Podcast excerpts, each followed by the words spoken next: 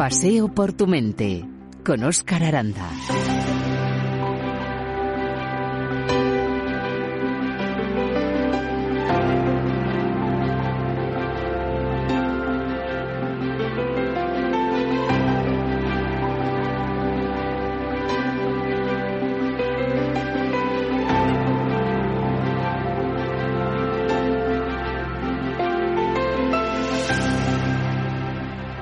En tres palabras puedo resumir todo lo que he aprendido acerca de la vida.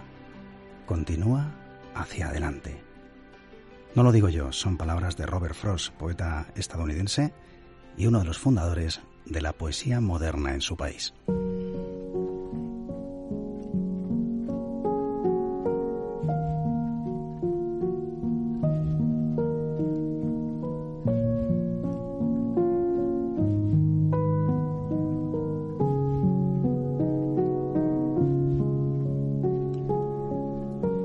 Ojalá este paseo nunca hubiera existido, ni otros que vendrán.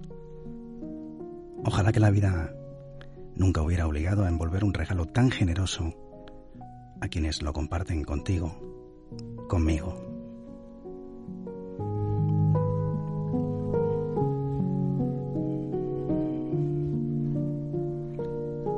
En este paseo por tu mente, nuestra guía no será alguien que conoce los recovecos de la mente, sino alguien que ha tenido que transitarlos.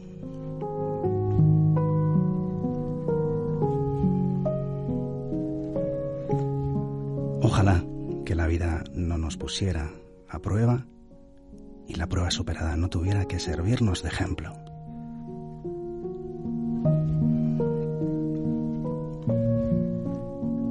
Pero me temo que van ya muchos, ojalá. Por ello, gracias a quienes tienen el valor y la generosidad de contarnos su historia con el único fin de allanar el camino a quienes nos veamos obligados a emprenderlo.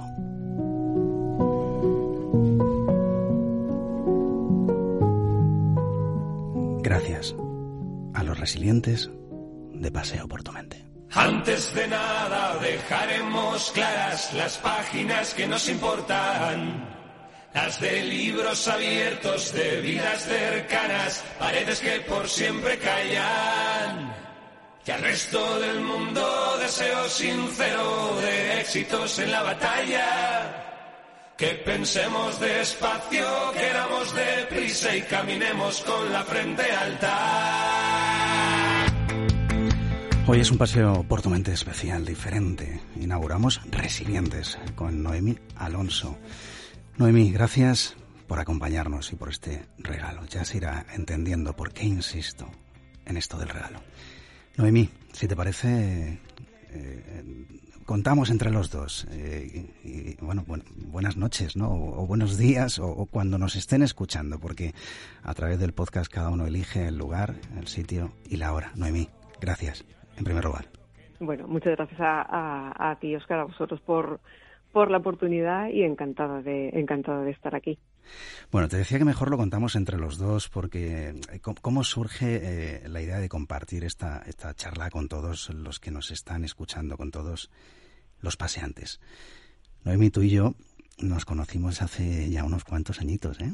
Fuimos Unos compañeros sí, sí, de pupitre eh, cuando los dos nos vestíamos con uniforme y, y, y, por ejemplo, los móviles eran ciencia ficción, ¿no?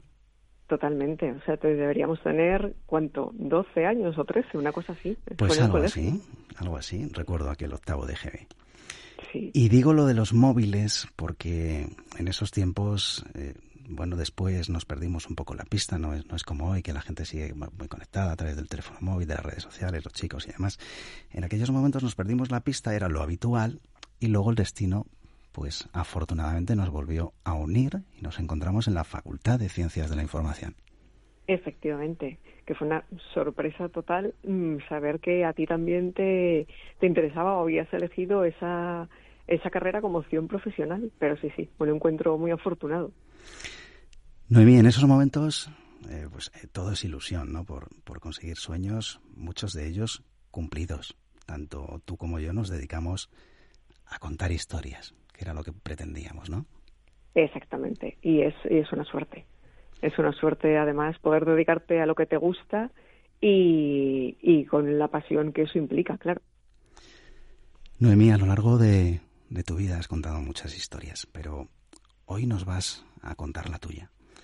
O mejor dicho, una de las historias de tu vida, ¿no? Una de las más importantes, tal vez la que entrelaza de algún modo eh, todas las demás, ¿no? ¿Por qué quieres compartirla? Y, espero que la respuesta no sea porque yo te lo pedí, ¿no? no, pero creo creo que si puede servir de si puede servir de ayuda, todas las historias que contamos como periodistas, pues bueno, son para para informar, para hacer saber, para hacer saber cosas a la gente, cosas que son más o menos cercanas y les pueden estar afectando de una u otra manera. Pero esta que es tan personal, yo creo que además puede, puede ayudar a alguien si, si ve que ha vivido lo mismo o si, o si ahora mismo está en una situación que a lo mejor para él todavía está o para ella está siendo todavía muy complicado, muy complicado pasarlo. Bueno, déjame primero que reconozca eh, que hoy estoy. es un programa especial, es diferente. Eres tú, eres mi amiga. Y además es un tema, bueno, pues delicado porque uno no sabe bien cómo, cómo hacer las preguntas, pero tengo que hacerte algunas preguntas y lógicamente agradezco pues esa generosidad eh, con la que desde el primer momento aceptaste la invitación y, y bueno, pues vamos, vamos allá a, ir entrando en materia. ¿no? Recuerdo que un día me, crucé contigo en los pasillos de la facultad, te pregunté cómo estabas y, y bueno, pues esa pregunta que todos hacemos todos los días, ¿no? ¿Qué tal estás? Y que esperas simplemente un bien y ojalá siempre fuera así. Pero aquel día la respuesta no fue tan previsible, ¿no? Ojalá hubiera sido eso, ¿no? Un simple bien, pero aquel día no lo fue. Había ocurrido algo terrible, Noemí. Efectivamente mi padre acababa de, acababa de fallecer en un accidente de tráfico. Bueno, agradecemos muchísimo eh, que cuentes esta historia porque ya los paseantes eh, pues imaginan eh, bueno pues cómo te pudiste sentir y, el valor que tiene estar aquí para, para contarlo. Aunque haya pasado mucho tiempo, bueno pues imagino que es una experiencia que sigue siendo dolorosa de recordar y, agradecemos esa, te agradezco mucho, Noemí, esa, esa generosidad con el objetivo de ayudar a otras personas. ¿Qué sucedió exactamente, Noemí? Pues, eh, bueno, él bajaba, él, él era monitor en una escuela de perfeccionamiento de conducción, así que está acostumbradísimo. Parece una broma macabra, ¿eh? ¿Perdón? Que parece una broma macabra. Totalmente. Entonces él, pues bueno, enseñaba, enseñaba a las personas que querían eh, estar en esos cursos a controlar el coche si derrapaba, a realizar una frenada con esquiva por si te encuentras un obstáculo de repente en la carretera y, y además a mi padre con la el agravante, por decirlo así, de que le encantaban los coches, le encantaban. Y, pero ese día bajaba a recoger a, a mi madre al trabajo, a Madrid, y él no llevaba puesto el cinturón de seguridad. Entonces exactamente no sabemos lo que pasó porque eh, la policía que se acercó al lugar del accidente, lógicamente no, no supo decirnos qué había pasado. Parecía que había un autobús eh, implicado, no se sabe por tal y como estaba el coche colocado. Pero el caso es que ese día algo, ¿sabes? Otro coche o el autobús que comentaban le golpeó el suyo y él no llevaba puesto el cinturón de seguridad así que salió despedido por el, por el cristal delantero y, murió en el acto. ¿Cómo recibes la noticia, Noemi? Pues eh, curiosamente también por el destino. A mi padre que le encantaban los rallies y era lo que nos había inculcado desde pequeñas, a mis hermanas y, a mí, el automovilismo, los rallies, tal, toda esta, toda, toda la pasión. Yo ya en la facultad quise dedicarme un poco a eso, al mundo del, del, automovilismo deportivo, y estaba cubriendo un rally en, en Córdoba. Así que lo que dices tú, en aquella época ya había móviles, pero todavía no estaban muy extendidos, así que mi madre estuvo intentando eh, localizarme durante todo el día, porque además era el fin de semana del Día de la Madre, era, era el primero de mayo. Y mis hermanas estaban en el pueblo, yo como te digo estaba en un rally en Córdoba, eh, cubriéndolo pues para algún medio local, porque éramos estudiantes todavía, para algunas prácticas o algo así, y hasta por la noche no consiguieron dar con pues con quien entonces era mi pareja, que era, que era quien tenía móvil de los dos, yo ni siquiera tenía móvil, fíjate. Y, y nos dieron la, y nos dieron la noticia. De hecho, se la dieron a él, él no quiso contármela a mí hasta que llegamos a Madrid, porque claro, esa noche eh, ponte que el rally hubiera acabado a las 8 o a las 9 de la noche cuando consiguieron localizarnos y solamente me dijo, tu padre ha tenido un accidente, nos, nos, volvemos a, nos volvemos a Madrid. Claro, yo quise, yo quise hablar con mi madre y mi madre me dijo que mi padre estaba en el hospital. Pero yo pensé, si mi padre estuviera en el hospital, tú no estarías en casa, tú me estarías llamando desde el hospital. Así que, pues bueno, sin que nadie me quisiera confirmar nada, mm, yo ya me hice todo el viaje desde Córdoba a Madrid sabiendo que mi padre había fallecido. No hay palabras, imagino, mm, Noemí, para describir ¿no? las emociones eh, en ese momento, ¿no? No, no, porque, mm, o sea, primero cuando llegas a casa, pues bueno, ya tienes la confirmación y, y se te cae el mundo encima. Se te cae el mundo encima porque dices, o sea, a partir de ahora, ¿qué? Y a partir de ahora, ¿qué? Es, es todo pues como un agujero negro y no tienes ningún tipo de, y no tienes ningún tipo de respuesta no tienes ningún tipo de respuesta porque dices, a partir de ahora, ¿qué pasa con mis hermanas? Eh, a partir de ahora, mm, bueno, pues ¿qué pasa con mi madre? ¿Va a seguir trabajando? ¿No va a seguir trabajando? Eh, ¿Voy a tener que dejar de estudiar para ponerme a trabajar y, ayudar en casa?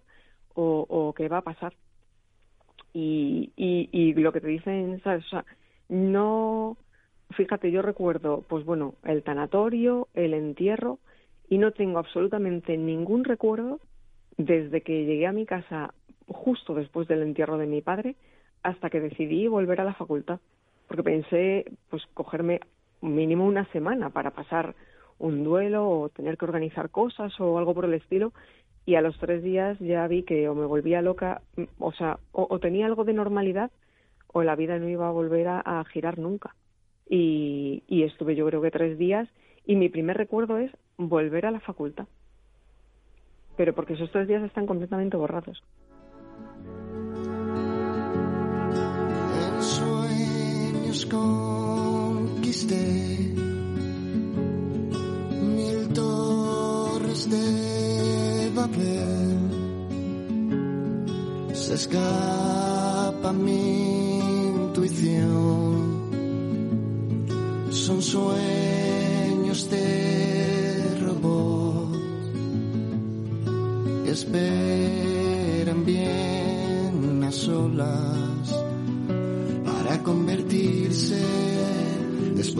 resetearse sin dolor. Estamos hablando con Noemí Alonso, eh, nuestra primera resiliente en Paseo por tu mente. Noemí, ya hemos contado lo que ocurrió. Eh, en ese momento contaste con la ayuda necesaria? ¿Hay en realidad ayuda posible? Mm, bueno, ayuda posible siempre hay, yo creo. Lo que pasa es que eso lo ves con perspectiva.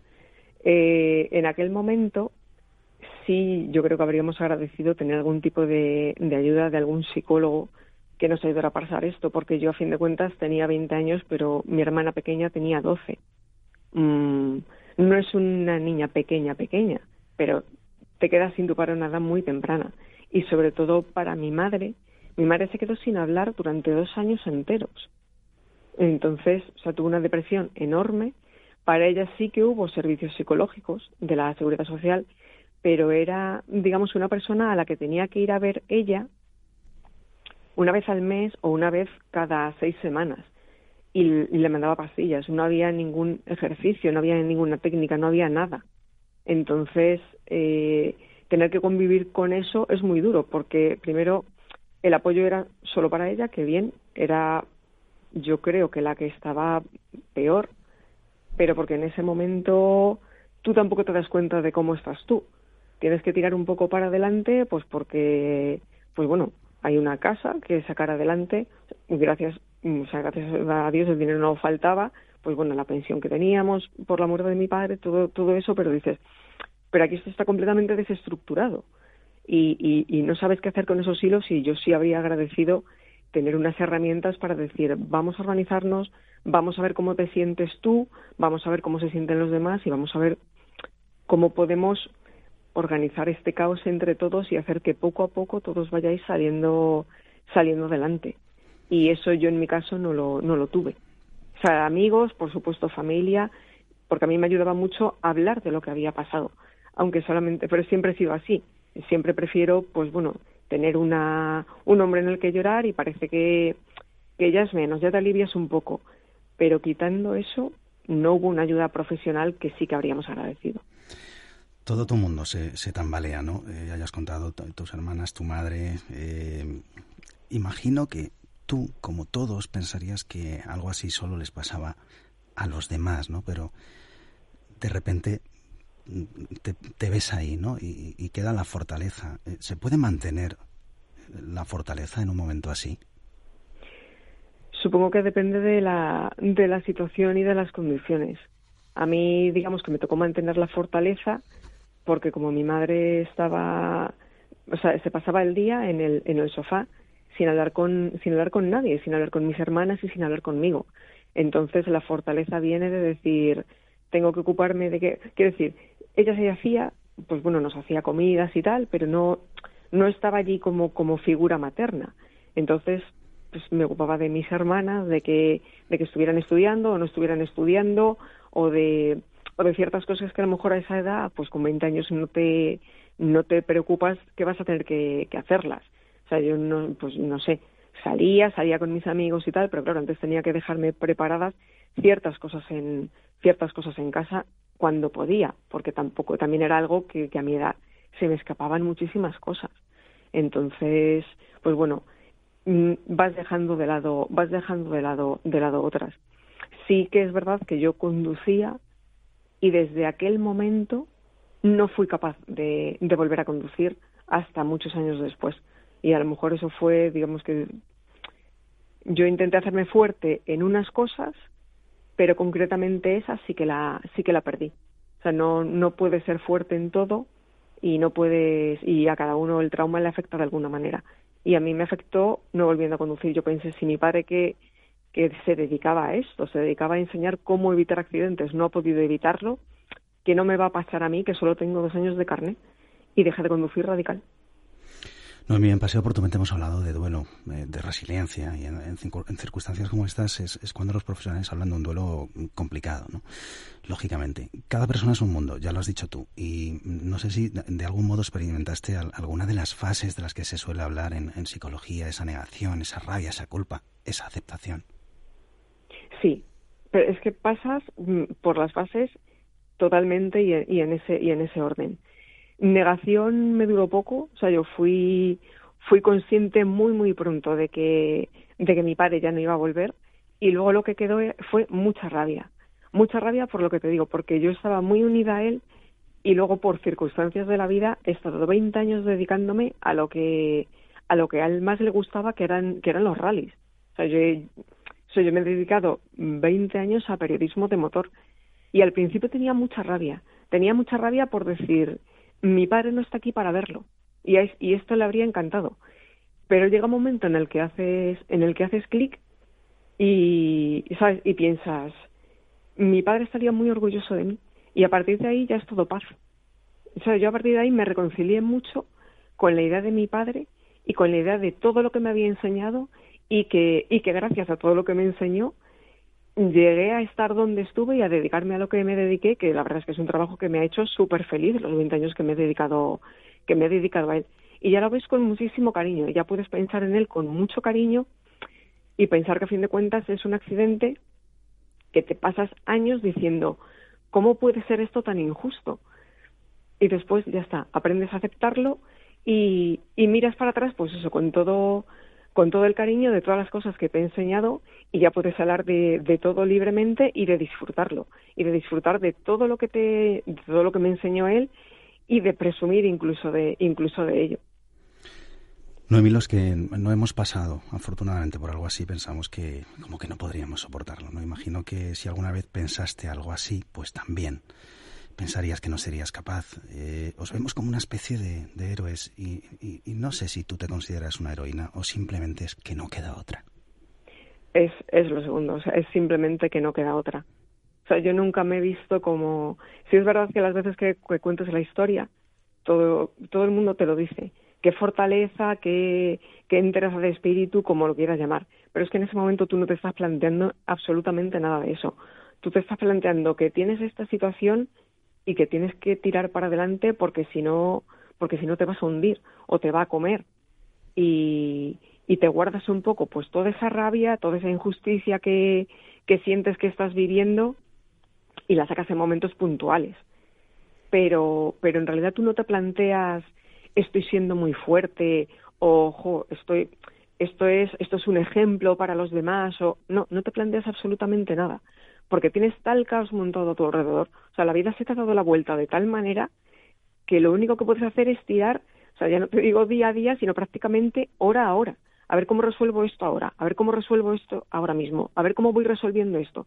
Y así vas pasando pues los días y las semanas y, y, y bueno, y te vas dando cuenta de la evolución cuando tienes tiempo para mirarlo en perspectiva. Pero no, en ese momento tú no te consideras un héroe absolutamente para nada.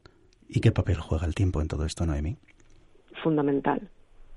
Fundamental porque es una evolución de, de, bueno, para algunas personas imagino que irá más rápido que para otras, pero para mí han sido muchos años de rabia hasta darte cuenta de, de todo lo que te ha dado y poder estar agradecida por todo lo que por todo lo que has vivido y poder pasar página pasar página y decir bueno pues esta etapa ya no me causa dolor sino que lo que me causa es pues bueno es una etapa de mi vida sé que la he sé que la he superado y, sé que ahora puedo mirar con mucho cariño a cosas de las que antes no quería ni acordarme porque me provocaban porque me provocaban, me provocaban un sentimiento aparte de dolor de, de rabia muy profunda es decir de incluso llegar a pensar por qué otras personas disfrutan tanto de su padre y yo lo he perdido tan pronto.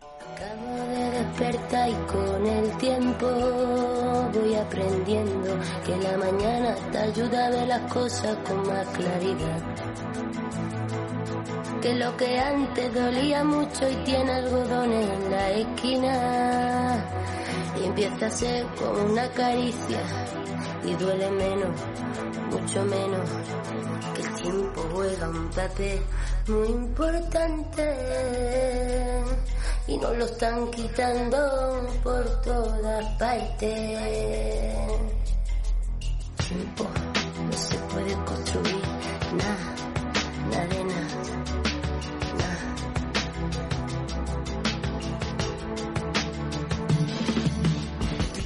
Continuamos hablando con Noemí Alonso, nuestra primera resiliente. Noemí, las personas que estaban a tu lado en ese momento hicieron lo mejor que pudieron las cosas, pero mm, lo hicieron bien. Ya sabemos que la intención era la mejor, pero estamos a la altura cuando ocurre algo así. Sabemos lo que hay que hacer. Mm, es muy difícil. De hecho, yo me he visto, por desgracia, también después en situaciones parecidas y ni yo misma habiendo pasado por esto eh, sabía qué decir. Porque les decías, ¿qué, ¿qué les vas a decir? Que bueno, que todo pasa, pero es que ahora, por experiencia propia, sé que no les vale de nada. Entonces, lo único es estar ahí, pedir que si quieres eh, hacerle saber a otra persona que estás ahí y que si quiere hablar del tema, vas a estar escuchándola. Pero pero entiendo que entiendo que es muy es muy complicado. Estar a la altura pues mm, pues bueno a mí a lo mejor sí sí me habría gustado que, que mucha gente que, que en el entierro me dijo bueno pues ya está ya podéis ir a casa a descansar decirles no no te vas a casa a descansar porque porque con el entierro parece que ya pasa todo pasa lo peor por decirlo así y no pasa a lo mejor el shock. Pero lo peor viene después cuando estás en tu casa un día detrás de otro y llega la hora a la que tu padre volvía a casa y no vuelve, y no vuelve y no vuelve y sabes que no va a volver.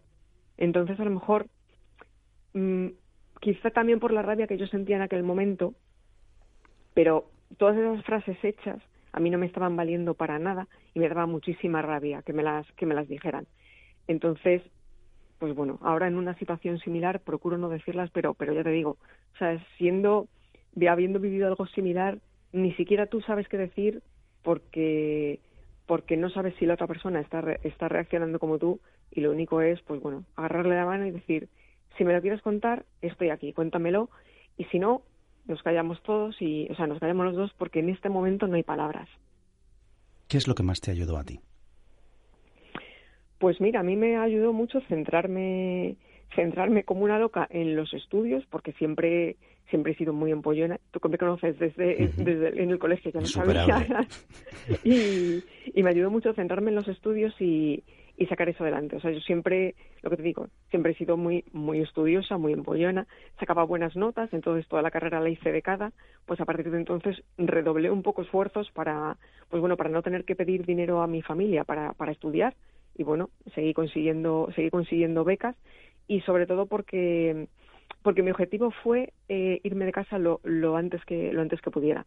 Porque la relación con mi madre ya no, ya no solo que no, que no nos hablara, sino que como era la mayor, hizo recaer en mí a lo mejor responsabilidades que en ese momento no me tocaban, pues, pues eso, procurar que mis hermanas estudiaran y era como, bueno, pues si mis hermanas quieren estudiar es problema suyo, no, o sea, yo no puedo forzarlas a nada. Entonces era una situación muy tensa y, y la situación en casa era muy tensa. Entonces mi objetivo fue irme de casa lo antes posible, entonces me centré en los estudios, en conseguir trabajos becados, trabajos temporales como fuera para para ahorrar y poder y poder irme y poder irme de allí lo antes posible escapar un poco de, de esa situación y eso fue eso fue un poco lo que me lo que me ayudó Noemí, has eh, dicho anteriormente que te hubiera gustado que en esos momentos hubiera habido recursos, ¿no? En recibir ayuda profesional y, demás. ¿Los hay actualmente? Pues eh, si te digo la verdad, actualmente se está luchando desde las, desde las asociaciones de, de víctimas de accidentes y de afectados por accidentes de tráfico para que haya más. Y esto es un tema que también lo tengo muy cerca porque cuando cuando mi, mi madre tuvo que buscar ayuda, no la que le ofrecía la Seguridad Social, sino ayuda por su cuenta, porque ella también era consciente de, de lo mal que estaba y de que de alguna manera quería salir de ahí. Y en el momento en el que la tuvo y tuvo a alguien que le dio las herramientas adecuadas, eh, mi madre no solo se sacó el carnet de conducir, sino que ahora mismo es representante en Madrid de dos de las asociaciones de víctimas de accidentes más importantes que hay en España. Entonces, para que eso es para que nos demos cuenta de hasta qué punto tener las herramientas adecuadas y tener a alguien que te que te ayude con lo que te tiene que ayudar y no con pastillas, se puede salir adelante de una situación de una situación así. Entonces, por eso es por lo que se está luchando ahora desde estas asociaciones. ¿Cuánto hay en el, proceso de, superación, eh, de afán por superarlo, y cuánto simplemente es el paso del tiempo? ¿Hasta qué punto es determinante la determinación? Pues yo te diría que un 50-50, si no más. El paso del tiempo es muy importante, o en mi caso ha sido muy importante, pero también tienes que querer salir de ahí. Y yo le digo entre dos años a mi madre que no quería salir de ahí que no, no, no, no quería o no tenía las herramientas necesarias para moverse. Y de repente un día despiertas y eso es paso del tiempo, pero también es tener la fuerza de voluntad que tuvo ella, por ejemplo, para decir voy a conducir porque tu padre no está y ya no, no hay nadie que me lleve a los sitios. Y, por ejemplo, en mi caso yo también lo viví cuando llegué al primer, eh, al primer medio de motor en el que trabajé y mi jefa me dijo, nadie te va a obligar a coger un coche, pero es a lo que nos dedicamos. Si quieres hacerlo, vamos a poner todos los medios para que lo hagas. Y en ese momento dices, pues sí, sí quiero hacerlo. Y también tienes que tener esa voluntad. ¿Qué pasa? Que ya ha pasado un tiempo previo a eso y a lo mejor es en ese momento en el que te ves con fuerzas para hacerlo. Pero sin esa fuerza de voluntad, pues yo ahora mismo seguiría sin conducir 25 años después. ¿Qué les dirías, eh, Noemí, a las personas que han pasado por una situación similar o, bueno, cualquier tipo de pérdida abrupta de, este tipo? Si es que, tienes algo que, que, decirles, ¿no? Porque me imagino, tú lo has eh, confesado antes, ¿no? Que, hay determinadas circunstancias en las que has vivido algo parecido y uno no sabe muy bien qué decir, pero ¿qué les dirías? Pues eh, posiblemente lo que estás comentando tú, que, que esperen al tiempo y que ellos mismos se darán cuenta de cuándo están preparados para, para empezar a ponerse en marcha de nuevo. Que ahora, que ahora es imposible y que no se puede y que, y que en un primer momento todo es caos, que tendrían, que tienen que, que tienen que intentar manejar ese caos. No te digo salir, porque, porque no ves una salida y el caos te come. pero no te digo intentar salir del caos, sino intentar manejarlo de la mejor manera posible para en un momento determinado darse cuenta de que la salida está ahí y de que hay pasitos, pasitos, pasitos que tienes que ir dando para ir a por esa salida y, y que todo el mundo y que el mundo vuelva a girar medianamente. Medianamente porque porque bueno, siempre vas a tener dentro la idea de que tu vida ya va a ser un poco peor por esa pérdida. Y es así, pero puedes convivir con eso y que y que en un momento determinado pues seguramente como me pasó a mí, imagino que como que como les pasa a todos, ya no ver la rabia y no ver el dolor, sino decir aprender a disfrutar del tiempo, o sea, no quejarte del poco tiempo que has tenido esa persona, sino valorar todos los momentos buenos que has vivido con ella. Y a mí me ha costado mucho, ¿eh? también te lo digo. O sea, si han pasado 25 años desde la muerte de mi padre, pues ponte que esto lo pienso desde hace igual 5. Pero, pero cuando llegas ahí es un punto muy bonito y te sientes muy agradecido. Gratitud. Eh, Noemi, voy a hacerte hacerte una última pregunta. Además es la que más estaba deseando hacerte porque después de todo lo que hemos contado, mm, yo creo que sé la respuesta a esta pregunta. ¿Eres feliz? Sí. ¿Se puede ser feliz? Sí, totalmente. Totalmente. Te puedes, puedes ser feliz y completamente plena y, y saber que esa persona que te falta también sería muy feliz de verte así. Noemí Alonso, eh, compañera de pupitre con quien compartí uniforme cuando los móviles no existían. Gracias, tu padre. Estoy seguro que estará muy orgulloso de ti. Muchas gracias. Sí, yo también lo creo.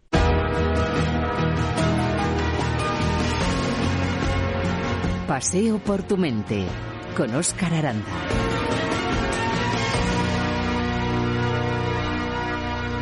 Comprenderéis eh, que para mí hoy mm, no ha sido fácil, pero había que hacerlo. A Noemí y a todos los resilientes que vendrán, me gustaría dedicarles esta canción. Espero que os guste. Paseantes. Gracias por estar siempre al otro lado.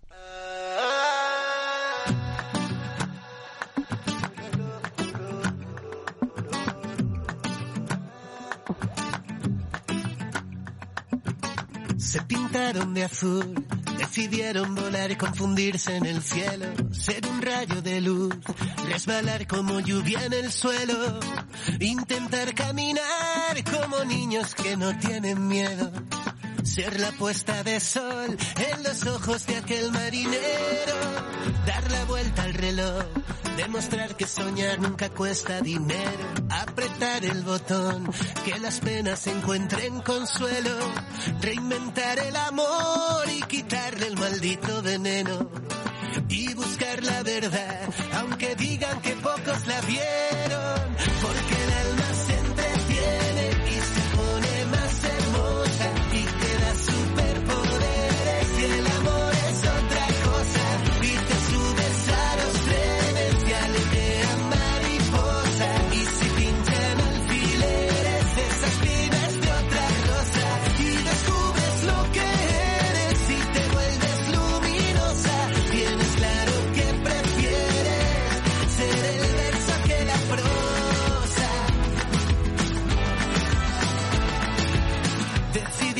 Dejar de esperar a que el viento soplara de nuevo. No dijeron quizá y en lugar de intentarlo lo hicieron con el barro en la piel y los ojos color caramelo.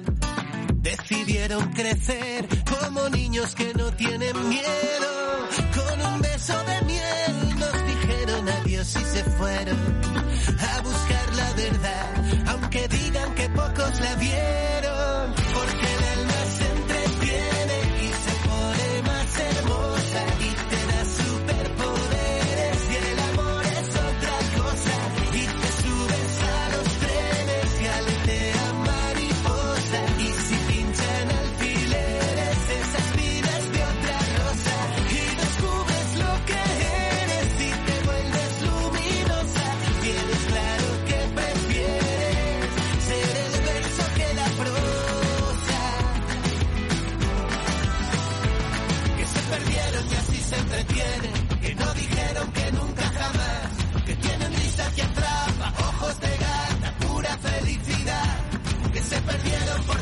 en la ribera que llevas hasta el mar, en cada parte del mundo, amores profundos, besos y libertad.